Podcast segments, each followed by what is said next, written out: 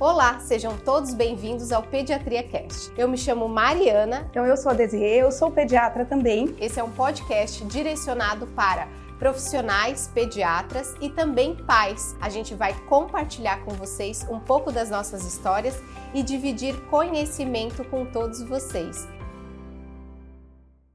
E hoje a gente está recebendo aqui uma pessoa muito especial, o Dr. Luiz, que é psiquiatra infantil, para a gente abordar esse tema é, que é de grande interesse para todo mundo. Obrigado, Desirê, Mariana. É, meu nome é Luiz Fernando Medeiros, eu sou psiquiatra especialista em infância e adolescência e trabalho especialmente nessa área. E no episódio de hoje nós vamos discutir a importância da saúde mental infantil e como os pais podem apoiar os seus filhos. Luiz, o que é saúde mental infantil? Essa é uma ótima pergunta. Esse é um conceito bem amplo e é bem diferente do que a gente falar, por exemplo, de saúde, daquela definição da OMS que saúde é né, presença de bem-estar, de ausência de doença. A saúde mental é algo muito mais amplo e quando se fala em saúde mental infantil, a gente tem vários fatores complicadores nessa análise. Primeiro deles é que, para falar sobre saúde emocional, a gente precisa entender que isso é permeado por fatores culturais, familiares, né? Então, talvez a mesma saúde mental que a gente tenha para uma criança aqui na nossa cultura, com determinada religião, não é a mesma saúde mental que outras crianças vão ter. Então, esse conceito apesar de ser um conceito amplo, a gente sempre define que saúde mental infantil é aquela criança que consegue, por exemplo, adquirir os marcos do desenvolvimento em um momento certo, esperado para a idade, aquela criança que consegue interagir, que consegue socializar de uma maneira adequada e que não exibe sinais de sofrimento mental ou de algum prejuízo relacionado à escola, à sua saúde, de, um, de uma forma mais ampla, mais generalizada. Então você concorda que uma criança que se desenvolve da sua forma física, no seu neurodesenvolvimento bem, automaticamente ela pode ter, ela terá, de certa forma, uma saúde mental boa ou isso não está tão conectado assim? Esse é um, é um dos aspectos que nos leva a pensar que aquela criança tem uma boa saúde mental. Inclusive porque a saúde mental ela também influencia em fatores físicos, né? em uhum. fatores orgânicos. A gente não está falando só de fatores psíquicos, mas, por exemplo, crianças com déficit de atenção podem ter um risco elevado de sobrepeso ou obesidade. E aí se torna uma coisa conectada à outra. E o que você acha assim é fundamental para os pais prestarem atenção na saúde mental dos seus filhos? Quando você acha assim que eles o que, que eles precisam prestar atenção? Um dos indícios que a saúde mental não anda bem é quando a gente vê a palavra prejuízo na vida das crianças. E isso pode envolver de uma maneira global, né?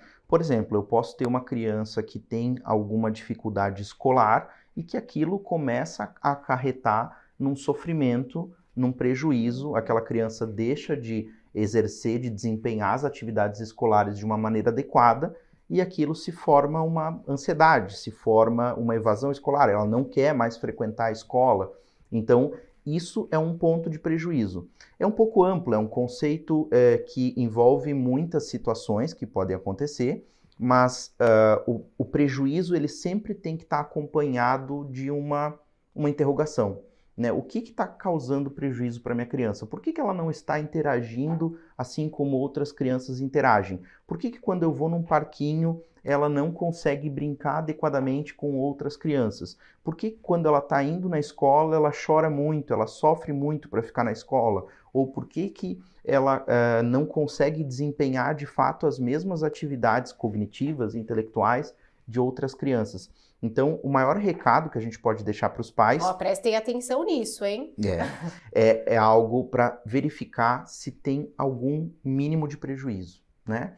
Isso não só da forma física, como a gente estava falando, né? A criança que está crescendo, está ganhando peso adequadamente, mas não, a gente está falando de uma criança que atinge marcos do desenvolvimento também sociais, de interação, de desenvolvimento na escola, né, de interação social com os professores, com colegas, se aquilo se dá de uma forma adequada. Então, a palavra prejuízo deve acompanhar os pais no, no sentido deles ficarem atentos ao, ao, que precisa ser feito para as crianças. Então, às vezes, a gente tem dúvida é, como fazer a avaliação psicológica de um bebê, por exemplo. Então, de certa forma, a gente poder acompanhar aquele desenvolvimento, como ela está se desenvolvendo nas suas outras áreas, fala, comunicação, desenvolvimento motor. Isso também é uma forma, então, de a gente estar atento que isso pode, em algum momento, trazer um prejuízo emocional. Porque quando a gente fala de desenvolvimento, a gente vai trabalhar todas essas áreas: a área adaptativa, motora, a comunicação e a área emocional, porque ela também se relaciona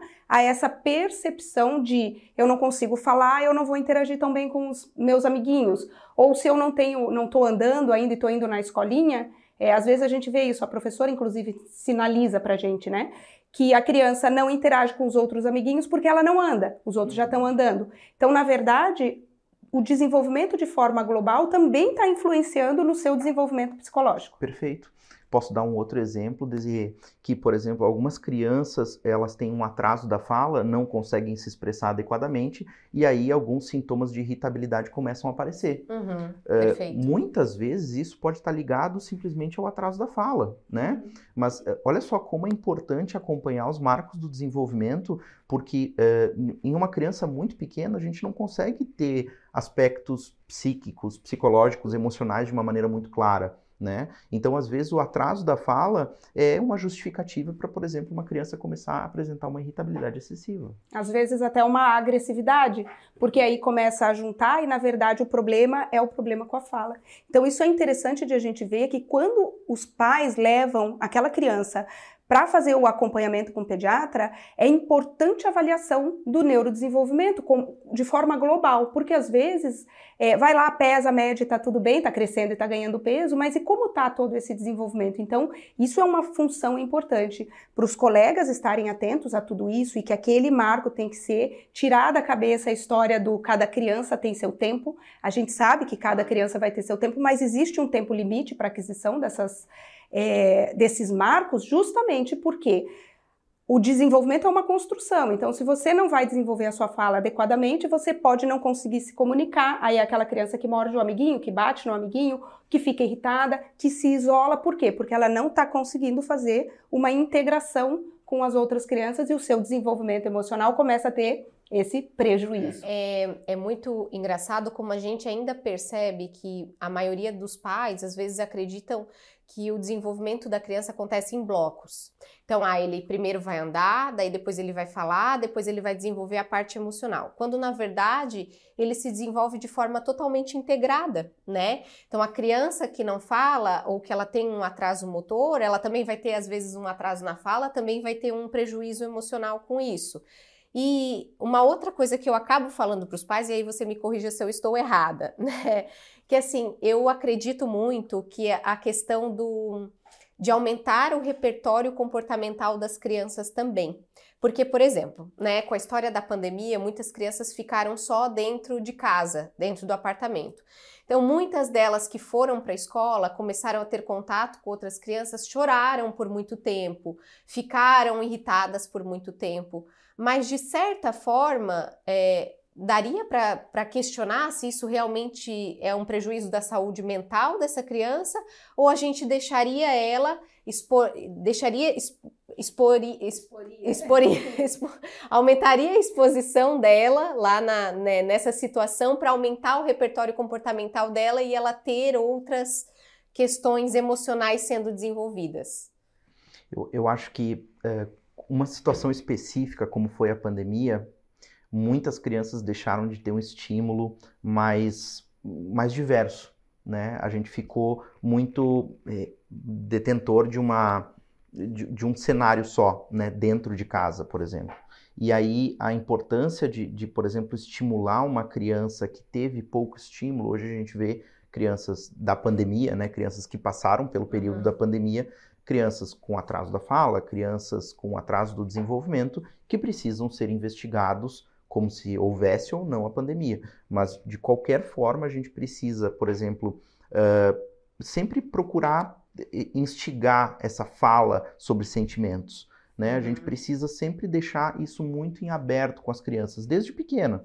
Né? Então, a gente às vezes até recomenda que os pais possam usar recursos é, de brinquedos mesmo, né? Ou recursos lúdicos de, de uh, fazer aquela criança detectar qual que é o sentimento do outro, de, de poder falar sobre aquilo. Uh, olha, eu acho que o fulaninho tá triste, ou eu acho que isso deixou ele irritado, né? Por que, que tu acha que deixou ele irritado? Né? Então a gente poder instigar, instigar essa, esse questionamento sobre sentimentos. E isso também é estimular de uma maneira emocional. Isso Legal. também é dar recursos para a criança poder falar das emoções.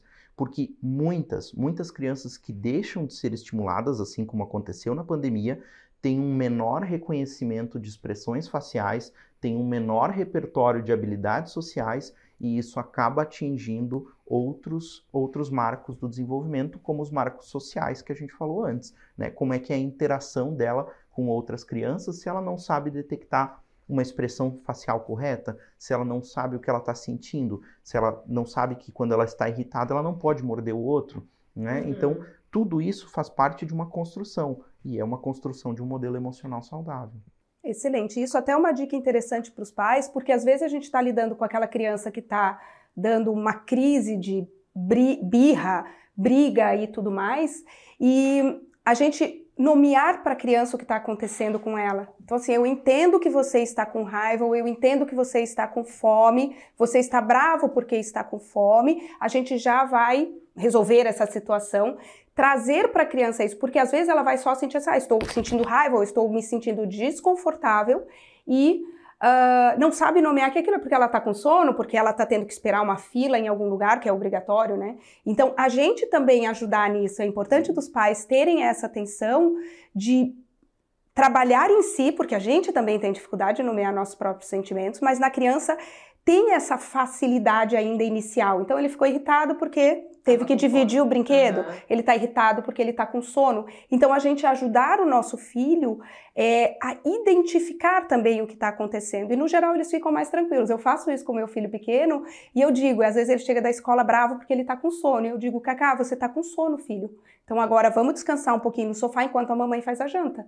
E ele mesmo fala que ele está com sono, daí ele deita, ela continua bravo, né? Mas pelo menos ele está começando a ter essa uhum. percepção dos seus próprios sentimentos. Ajudar a criança a interpretar aquele Isso. momento é algo crucial. E, e, é algo que pra gente como adulto parece algo tão bobo, né? Uhum, assim, é. às vezes alguns pais me questionam, mas Luiz, é, é só ela olhar para si, ela sabe que ela tá brava.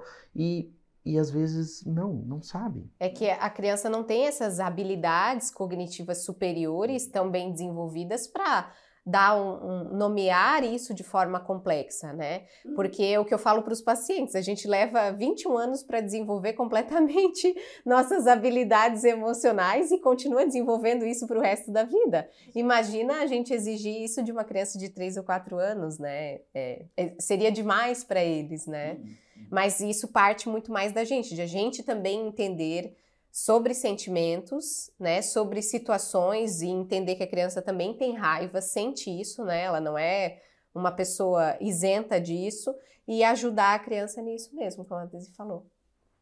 Excelente.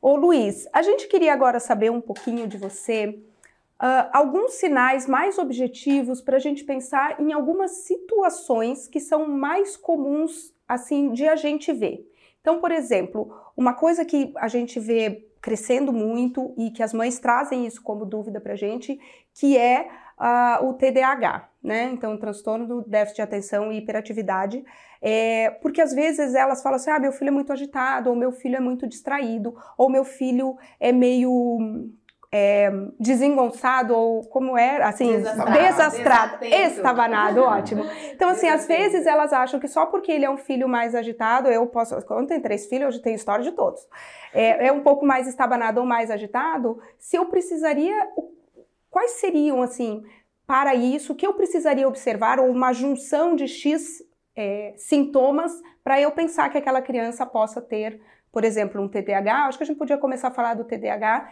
que é um assunto é, bem pertinente. Depois eu acho que um assunto, uma outra questão seria a ansiedade. Mas vamos falar do TDAH agora. O que que, assim, só ser desastrado ou só ser desatento, isso já me levaria a pensar nesse diagnóstico? Ótimo. O TDAH, ele é provavelmente o transtorno do neurodesenvolvimento mais comum.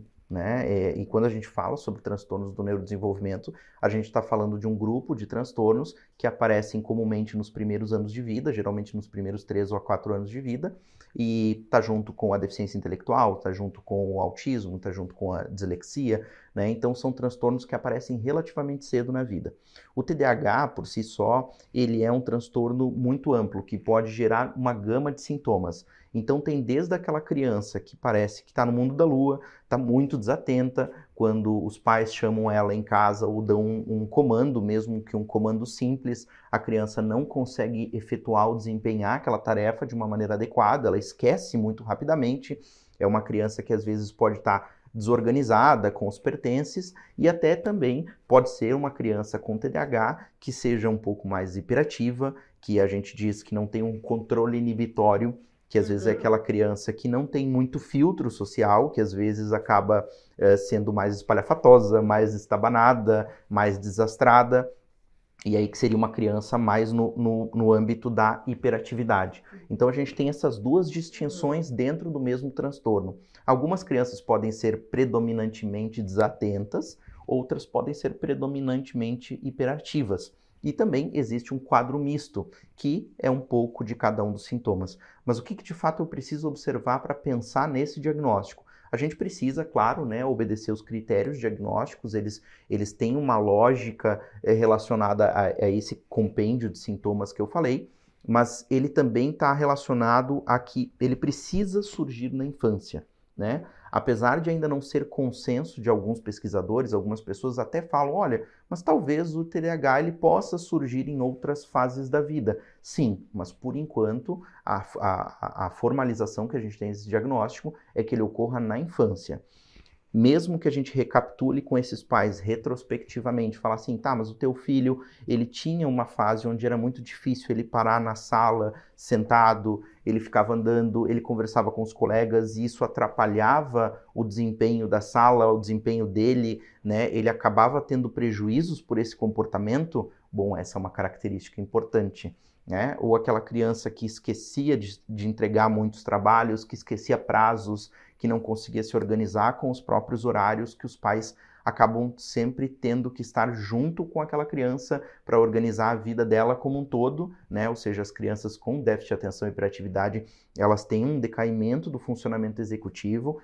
que se traduz basicamente por dificuldade de planejamento, dificuldade de organização, dificuldade com as, as funções executivas no geral. Esse é o tipo de criança que merece uma atenção a mais né? E então os pais acabam ficando mais em cima e acabam acobertando um pouco desses sintomas. Então é uma análise, Desiree, que eu vou trazer para aquela primeira fala que eu fiz. É, o prejuízo ele precisa estar presente. Sem prejuízo, a gente não tem obviedade, não, não tem como dar um diagnóstico sem ter o prejuízo. Então a criança pode, por exemplo, ter momentos de descontrole a ponto de bater num outro coleguinha por uhum. impulsividade na escola, ou pode ser uma criança hiperativa, ou pode ser uma criança muito desatenta que é, exibe essas características, por exemplo, tanto na escola quanto em casa, e aquilo se traduz num prejuízo, né? Ela, ela acaba perdendo uh, uh, uh, algumas, algumas perde a sua capacidade ali. Tem, tem, o prejuízo. Então, a gente, além de ter aquele sintoma específico, uh, a gente precisa que aquilo se traduza num prejuízo, porque de repente é uma criança que é um pouco mais desatenta, uhum. mas ela mesmo desenvolveu uma técnica dela própria que ela consegue resolver aquela desatenção dela e aquilo não está prejudicando, prejudicando é, a sua funcionalidade no dia a dia. Perfeito. Então, ele vai ter talvez alguns sinais, mas a gente não consegue efetivamente fechar um diagnóstico. Claro, talvez a gente tenha que ficar atento ao longo do seu desenvolvimento para ver se hoje não afeta, mas em algum momento afeta. Mas se não tiver o prejuízo associado, então teoricamente a gente não fecharia um diagnóstico. Sim. Todos nós temos um nível de hiperatividade, todos os nós temos um nível de desatenção. Não é correto falar que todos os nós temos um pouquinho de TDAH. Uhum. Não, essa frase me dá arrepio. Né? Mas a, a, gente pode ter um nível de desatenção, a gente pode ter um nível de inquietude, de impaciência, de hiperatividade e não ter prejuízo por aquela característica. Então não faz sentido a gente dar o diagnóstico, a gente fazer o diagnóstico de TDAH numa criança que não está tendo prejuízos por conta daquilo. Ô Luiz, eu vou te fazer uma pergunta. É uh, no seu consultório, assim, quantas crianças, quantos pais chegam com queixa de, ah, eu acho que meu filho tem TDAH, e no fim você vai fazer lá todas as orientações, vai fazer a sua avaliação e às vezes essa criança só tem um excesso de estímulo, telas, games e etc. É, isso é relativamente comum, principalmente depois da pandemia, que eu acho que a, a, o nosso tempo de telas acabou aumentando muito e o tempo das crianças também. Mas, é, de fato, existe uma série de crianças que o próprio, o próprio, é, a própria exposição às telas acabam fazendo alguns sintomas muito parecidos com algumas, alguma, alguns transtornos. Cito eles, principalmente o TOD e o TDAH. Né? O TOD é o transtorno de oposição e desafio. Uhum.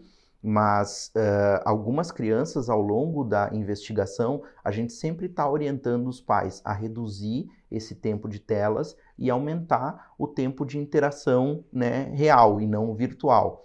Isso é, é relativamente comum de acontecer, porque muitas crianças diminuem a irritabilidade, diminuem a impulsividade, porque a tela ainda tem muito poucos estudos que a gente uhum. consegue é, é, estabelecer o que, que ela está criando, o que, que ela está né, é, desenvolvendo uhum. nas crianças. A gente não sabe ainda, né? não se tem uma certeza da segurança das telas, da segurança da exposição. Não é à toa que a Academia Americana de Pediatria é, recomenda cada vez é, né, exposições menores à tela e quanto mais precoce a criança se, se desenvolve com a exposição de tela, mais ela tem chance de perder marcos do desenvolvimento. Então, isso é, é extremamente importante, é um recado que né, a, a, a gente dá, quanto menos telas, melhor. Eu nunca vi uma criança que não tem acesso a telas ter prejuízo por, por exemplo, isso. por isso. Né? Excelente. Eu acho que isso é muito importante de ficar é, gravado, é, né, na nossa mente exatamente isso. Porque a gente, como pai, começa a ter medo de, ah, mas ele não vai saber lidar com a tecnologia, e na verdade é exatamente isso. A gente não sabe ainda o quanto pode ser prejudicial. A gente já tem alguns estudos falando principalmente de atraso de fala, mas a gente não sabe, na verdade, qual o prejuízo que a gente vai ter. Mas a gente tem uma certeza absoluta que a falta da tela não traz nenhum problema. Ô Luiz, em qual momento é, essa questão de excitação, empolgação da criança a gente acaba. A gente pode confundir com ansiedade ou quando a gente vê que realmente é uma ansiedade? Os pais perguntam muito isso no consultório, né? Eles acham, não, meu filho é ansioso. E às vezes a criança tem três, quatro aninhos, assim. É uma situação relativamente comum né, é. de acontecer. E a, a gente sempre recomenda para os pais que, que cuidem muito dessa parte, porque a criança precisa de uma previsibilidade, ela precisa saber o que, que vai acontecer. E, obviamente, se isso for uma coisa diferente, ou até às vezes algumas crianças que têm um temperamento um pouquinho mais ansioso, podem se tornar mais excitadas, podem ficar muito preocupadas com aquele evento que está para acontecer. Alguns pais até falam assim para mim: ah, Luiz, eu não gosto de falar uhum. antes, porque aí sim que a coisa uhum. pega fogo. Mas é, o, o, o, a estratégia é justamente a de falar várias vezes, sempre, para também fazer essa, esse vínculo de confiança com os pais e a criança saber, não, tá, o meu pai me avisou, uhum. então tá tudo bem, isso vai acontecer e tá tudo certo. Porque ao longo do tempo a gente constrói isso, né? Mas isso algumas vezes se confunde com ansiedade. E a gente tem que voltar a pensar que tipo de prejuízo essa criança tem com esse comportamento. Porque às vezes é muito mais a ansiedade da gente, como próprio adulto, uhum. e a uhum. gente não consegue lidar com aquilo. Uhum. E a criança precisa saber o que, que vai acontecer sempre. Porque se alguma vez a gente pega e não fala ou simplesmente omite, não, não vai acontecer nada amanhã. E no outro dia vocês vão é. pegar no Beto Carreiro? É. Poxa. Eu tenho uma história do Beto Carreiro. não tem como, né? A criança vai ficar assim. É. Quando eu era pequenininha, a gente foi pro Beto Carreiro. E aí o meu pai falou assim, ó, daqui cinco dias a gente vai pro Beto Carreiro. Aí todo dia eu acordava e falava para ele, quantas noites eu ainda tenho que dormir para ir pro Beto Carreiro? Aí eu acho muito engraçado porque o dormir eu entendia que era um dia. Então são cinco noites que eu dormia e cinco noites que faltavam para ir pro Beto Carreiro. E, e, é importante, eu acho que fazer isso, até para a criança também aprender a esperar. Óbvio, ótimo. E, e, e, esses recursos visuais, até, né, não sei se tu fez na época, mas seria interessante pôr um calendário, colocar uma figurinha lá do Beto Sim. Carreiro e falar assim, ó, a gente tá aqui, nesse xizinho aqui. Amanhã vai ser esse dia que tu vai na aula, no outro dia a gente tem dentista, no outro dia a gente vai fazer outra coisa. Então, ajudar a criança, porque às vezes são crianças muito pequenininhas que ainda não têm noção um... do tempo também. Exato, nenhuma, né? Não adianta a gente mostrar um relógio e falar assim, ó, vai esperar tanto tempo. As crianças não sabem. Então, o recurso visual nos ajuda muito nisso, né? Então, fazer pequenos planners, calendários, eh, uma fitinha com os dias para um acontecimento específico, mas dar essa previsibilidade não pode deixar de acontecer. Né? As crianças precisam ter uma previsibilidade porque aí vamos pensar num aspecto um pouquinho mais atípico. Vamos pensar de uma família que não dá previsibilidade e vive acontecendo alguma Coisas. mudança na rotina. Como que aquela criança não vai estar preparada para o pior, né? É, é sempre ansiosa, esperando. Sempre ansiosa, sempre ansiosa. Na verdade, você está gerando mais ansiedade do que se você fizesse uma programação do que vai acontecer. Exatamente, né? Então, essa frase, quando os pais me falam assim, Luiz, eu não gosto de falar antecipadamente porque isso piora muito as coisas. Sim, no começo isso vai piorar, mas isso é para ter justamente uma rotina de meses, de anos. As coisas precisam acontecer dessa maneira. Eu acho que a gente vem de uma cultura que não valorizava tanto o que as crianças sentiam. Então, ah, não, meu filho vem junto comigo, né? Não interessa. É criança. É criança, ele dá um jeito. Se eu for na fruteira, ele fica lá se eu for no mercado, ele fica lá. Então, a gente precisa considerar que eles também têm um Existe. sentimento de ansiedade. Eles existem, é. óbvio, né? Isso aí. Então, eu acho que isso é uma dica bem legal de a gente fazer um calendário. Esses dias eu até vi na internet, está circulando aí bastante. Quando for viajar numa viagem longa, eles põem uns post-its na janela com a, a, quantidade de horas. Cada post-it refere, é, se refere a uma hora. Então, passou uma hora, tira. É uma forma da criança visualizar, porque você, exatamente, você fala isso para uma criança de 3 anos, a gente vai levar 5 horas para chegar lá. Na cabeça dela, é 5 minutos. Eu falo para o meu filho, 5 minutinhos. Ele conta até 5, acho que passou 5 minutos.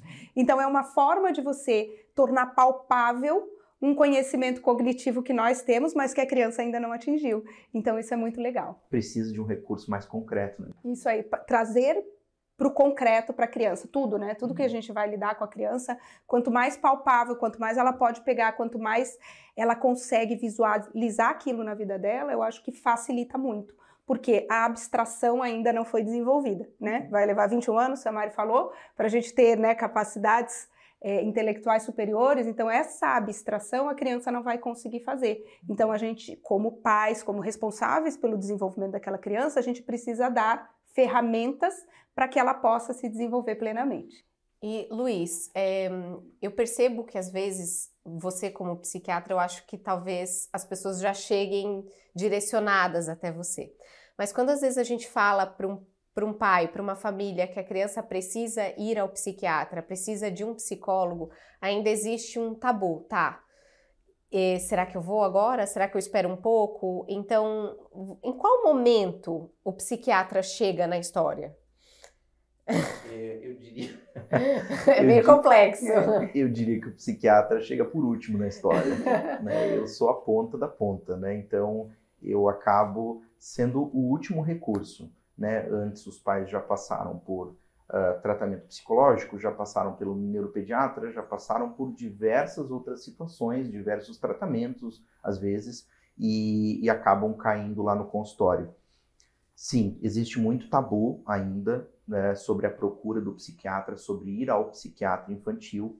Eu acho que existe até de adulto, né? Hum, Mas é, a gente sim. pensar, poxa, eu vou levar o meu filho num psiquiatra, eu acho que ainda existe uma, uma nuvem preta que para assim sobre a gente, onde uh, tem muito dessas questões medicamentosas, de que existe ah, ele uma... só vai dar remédio. Isso, uhum. existe uma medicalização, é, tudo é transtorno, né? Então eu acho que isso ainda vai levar muitos anos para a uhum. gente poder é, mostrar uma psiquiatria mais adequada, né? E, eu acho que nós, como psiquiatras, também somos culpados por isso, né? A psiquiatra uhum. tem uma história muito triste, a psiquiatria tem uma história muito tenebrosa, assim, né? E, e isso a gente também é explorado pelo cinema, pela mídia, uhum. né? Então tudo de ruim que acontece, não, deve ser deve ter sido um maluco que fez alguma coisa aí, deve ser alguém com um transtorno muito grave. Então a, a gente responde pela sociedade, uh, pela parte ruim assim uhum. da sociedade. É uma coisa muito triste. Mas uh, se a gente parar para pensar, hoje a maior parte dos transtornos mentais em criança uh, e adolescentes, eles têm uma tendência de cronificação muito grande. Uhum. Então, quando a gente não dá o suporte adequado nessa faixa etária, a chance que a gente tem que isso permaneça, perpetue ao longo da vida é gigante. Uhum. Então, se a gente pegar a maioria dos adultos que hoje têm algum tipo de transtorno mental, e aqui eu não estou falando só sobre TDAH, sobre autismo, sobre ansiedade, eu estou falando de todo e qualquer uhum. transtorno mental. Eu estou falando de transtorno obsessivo compulsivo, de dependência química, de depressão, de ansiedade, de qualquer transtorno é, certamente isso, a maioria deles começou na infância ou na adolescência e não teve um suporte adequado.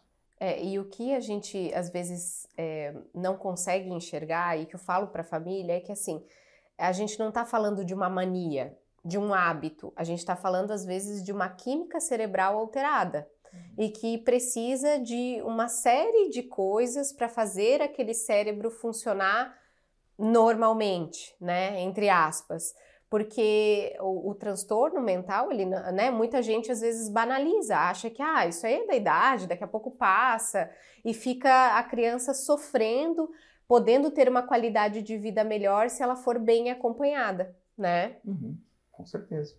Eu acho que isso precisa ser levado em consideração quando o, o médico também vai encaminhar para o psiquiatra, uhum. né?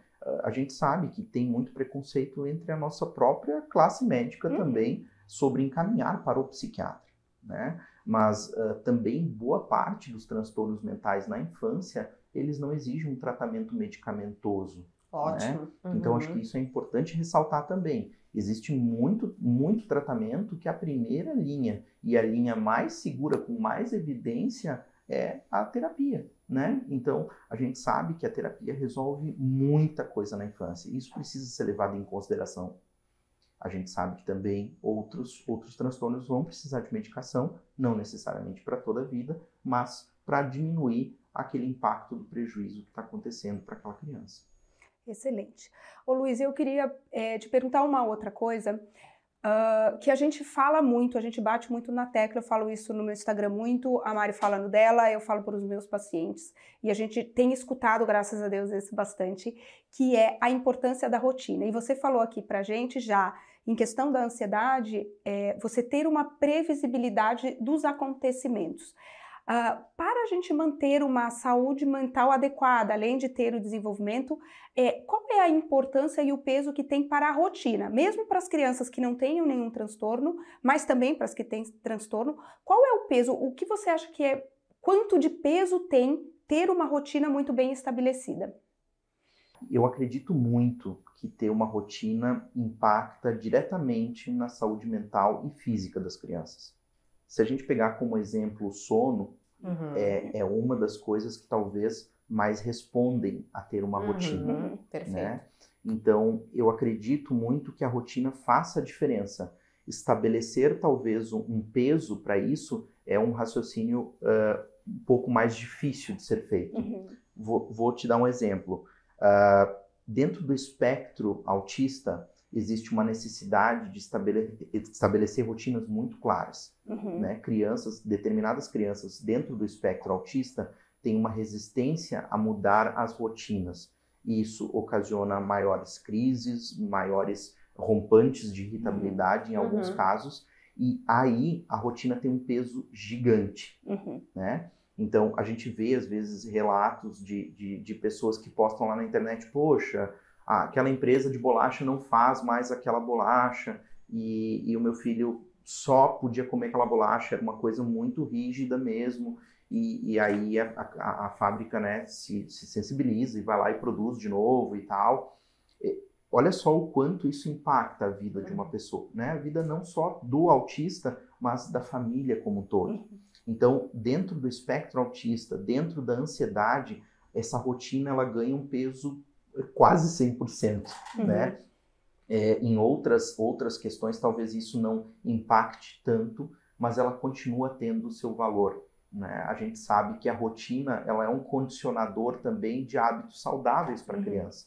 Então, pensa numa criança que não faz exercícios físicos. Né, que não eh, uma criança que tem alguma dificuldade emocional e não faz terapia, né, e não consegue eh, eh, a família não consegue estabelecer um ritmo de uma vida saudável para aquela criança, qual é a chance dela se recuperar? Uhum. É muito pequena, né? Então a, a, rotina ela bate aí, né? Dizer, ela precisa ser dada de uma maneira correta, de uma maneira saudável, com exercício físico, com a psicoterapia para essas crianças alguns transtornos certamente vão se impactar mais, outros menos. Uhum. Mas manter assim um ritmo uh, de sono, principalmente, eu acho que o sono é um dos principais e acho que a alimentação também, porque a gente acaba uh, vendo né, o aumento de peso e tudo mais. Então, assim, ter aquilo meio que estabelecido, horário de refeição, horário de acordar e dormir, são dois pontos que eu acho que para todo mundo impacta de forma positiva, até para as crianças ou que são mais ansiosas, ou até as, as crianças com TDAH, né? Que uhum. tem, ou que não tenham o diagnóstico, mas que sejam mais distraídas, ter aquela rotininha diminui esse impacto do seu, de repente, esquecimento ou da sua distração maior, né? uhum. né? Você ter essa sequência previsível de eventos e quando a gente fala rotina, é uma rotina adaptada à realidade familiar, não uma rotina de todo mundo tem que acordar às sete e dormir às sete, porque às vezes isso não é possível, mas uma rotina de sequência de eventos na sequência dos dias da semana, para mais ou menos a gente ter essa vida é, previsível do que vai acontecer ou de qual é o próximo passo. Uhum. Eu, eu, tem uma coisa que eu sempre falo no consultório, é que tem um, um aspecto, um hábito que não se tem dúvida nenhuma do benefício dele. Né? Não, ele serve para doença cardíaca, ele serve para doença psiquiátrica, para crianças com dificuldade, para uh, pessoas né, que precisam perder peso é o exercício físico.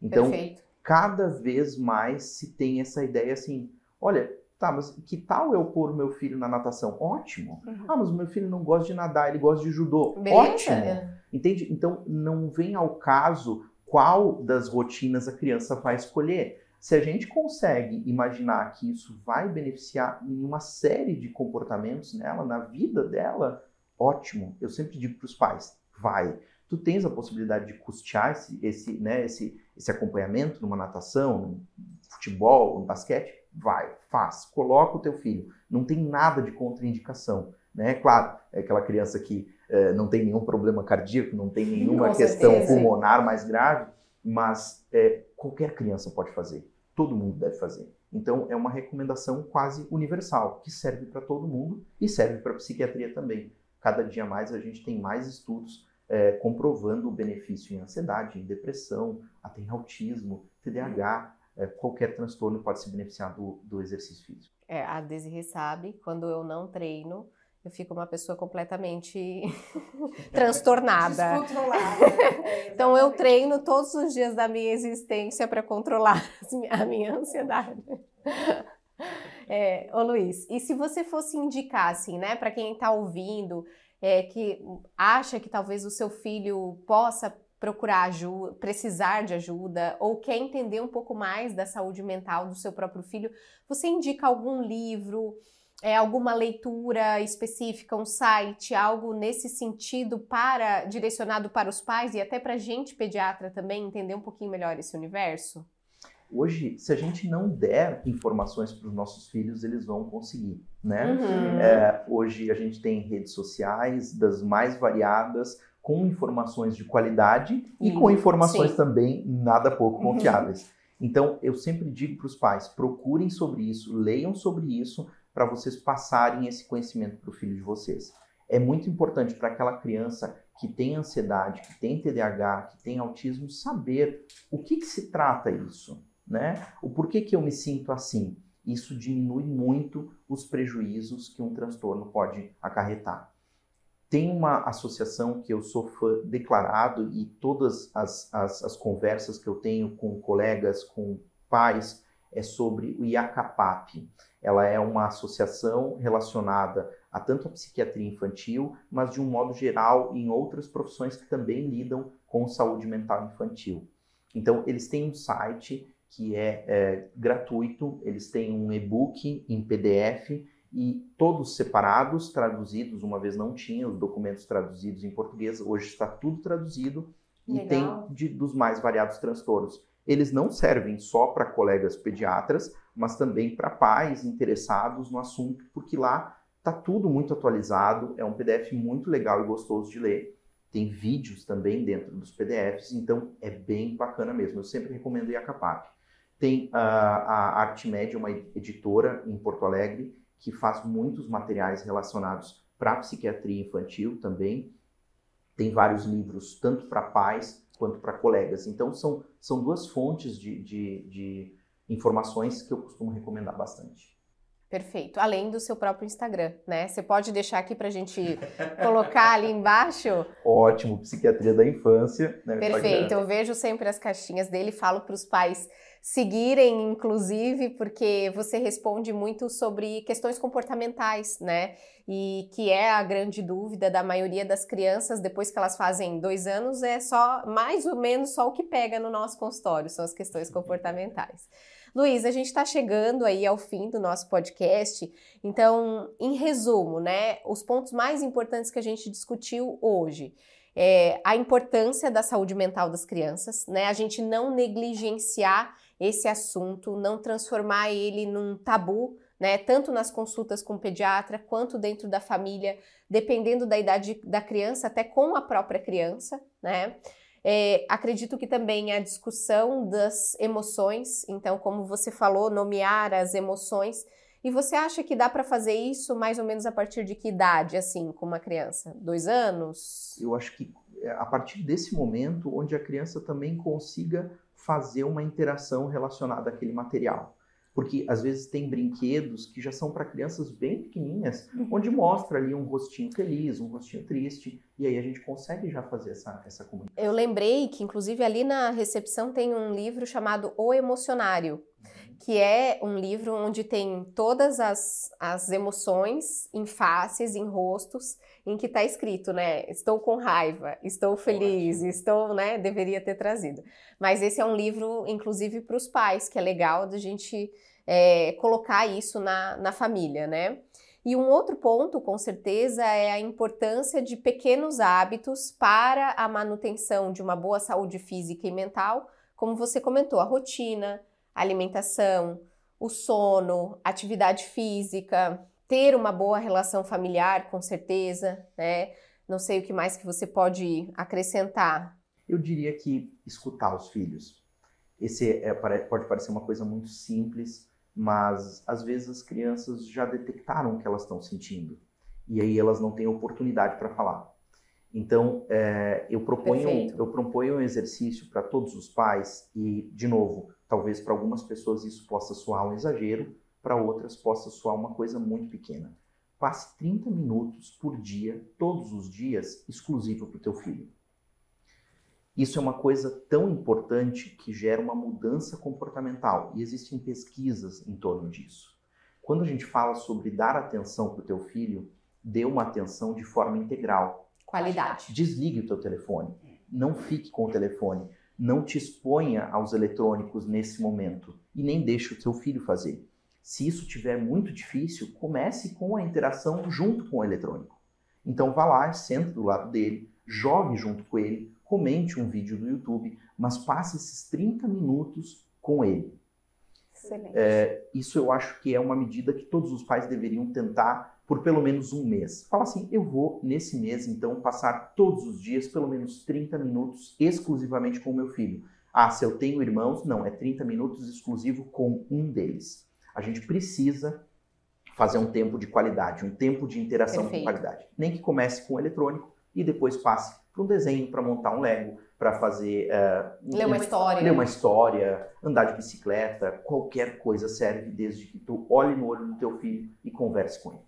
É, eu sempre digo para os meus pacientes que por trás de um mau comportamento pode ter três coisas: uma criança que não se sente vista, uma criança que não se sente ouvida ou uma criança que não se sente amada, né? E eu acho que essa é, resolução dos 30 minutos aí enche aquele potinho de atenção que a, que a criança precisa ter Exato. preenchida e, e, tudo e inclusive é, acho que aumenta a sensação dos pais de estarem sendo eficientes de estarem sendo bons naquilo que eles estão fazendo, porque é, a gente também tem o lado dos pais que se sentem é, frustrados, eles não conseguem, às vezes, fazer aquilo que eles desejariam fazer com seus próprios filhos.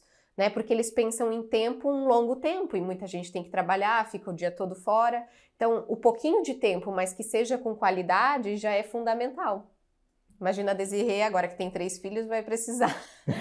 Uma hora e meia. Obrigada. 90 minutos. Obrigada. É, mas eu acho que foi excelente, eu acho que essa dica foi sensacional para poder fechar com chave de ouro. Então, o nosso Pediatria Cast. E a gente gostaria muito de agradecer a sua presença. Você já teve com a gente em outros momentos e a gente espera ter essa parceria por muito tempo, porque é muito bom falar sobre isso dessa maneira aberta, tirando exatamente essa nuvem preta que tem em cima uh, da saúde emocional. A gente negligencia isso e hoje a gente tentou trazer né, para vocês é, verem a importância que tem isso para a gente como profissional, para a gente como pais e para a gente como indivíduo, né? É importante a gente cuidar da nossa saúde mental. Muito obrigada. Legal, Desirê, Mariana, eu só tenho a agradecer vocês. Adorei conhecer vocês pessoalmente, né? Acho que a gente só tinha se visto virtualmente. Pela internet. Então, que bom, que bom que a gente se conheceu. Eu fico muito agradecido por estar inaugurando né? o podcast. o podcast e fico aberta a próximas também, para a gente fazer outros. Perfeito. É, pessoal, fiquem atentos ao próximo episódio do Pediatria Cast, que o tema será Como e quando começar o seu consultório.